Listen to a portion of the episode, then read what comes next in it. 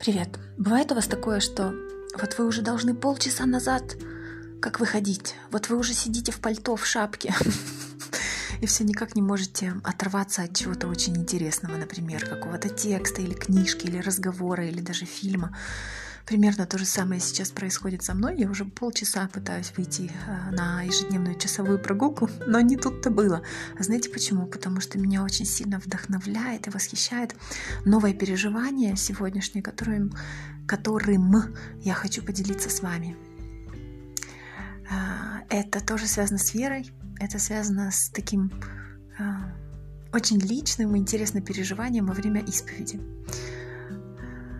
я сразу же увидела, что все, все те вещи, за которые мне стыдно, о которых я думала во время такой общей исповеди, ну, потому что на время пандемии у нас она общая в нашем храме, они, знаете как, каждая вот эта вещь, она так в мыльный пузырь была облачена, и мыльные пузыри сразу же лопались.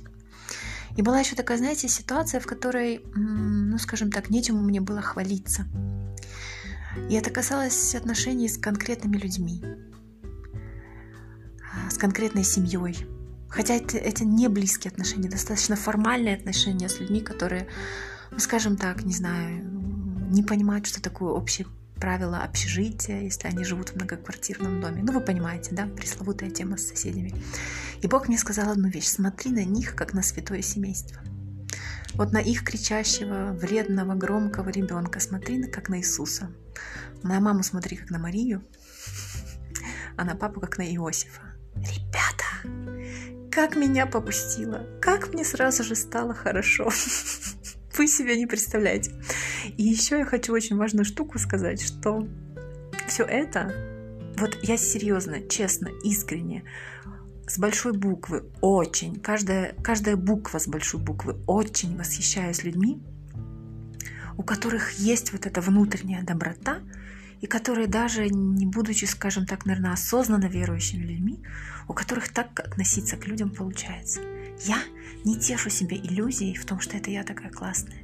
Эти силы, эта радость, это какая-то, знаете, расслабленность, спокойствие, когда ты можешь что-то спокойно говорить кому-то невежливому, не огрызаясь, она возникает только благодаря вере в Бога, только благодаря Его любви и прощению. Эта любовь вливается в меня, и дальше я могу передавать ее другим людям. Все. Единственный механизм. Другого нет, я не знаю. И за этим я обязательно буду ходить еще и еще. Это как, не знаю, ходить на водопой. Это как каждый день ходить к прекрасному водопаду, который находится где-то в джунглях. И ты слышишь его шум, он рядом, но тебе еще его не видно. А потом можно окунуться в такую прохладную воду, нырнуть с головой.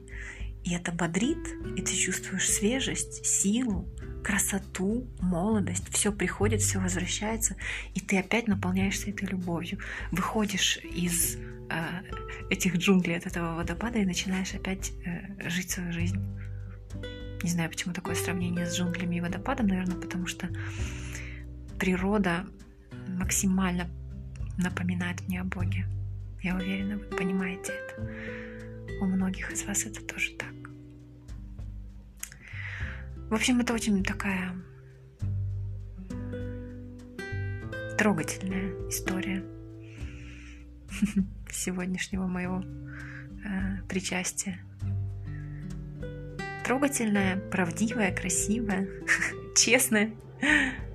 Вот, так что надеюсь, она вас вдохновит. Люблю вас.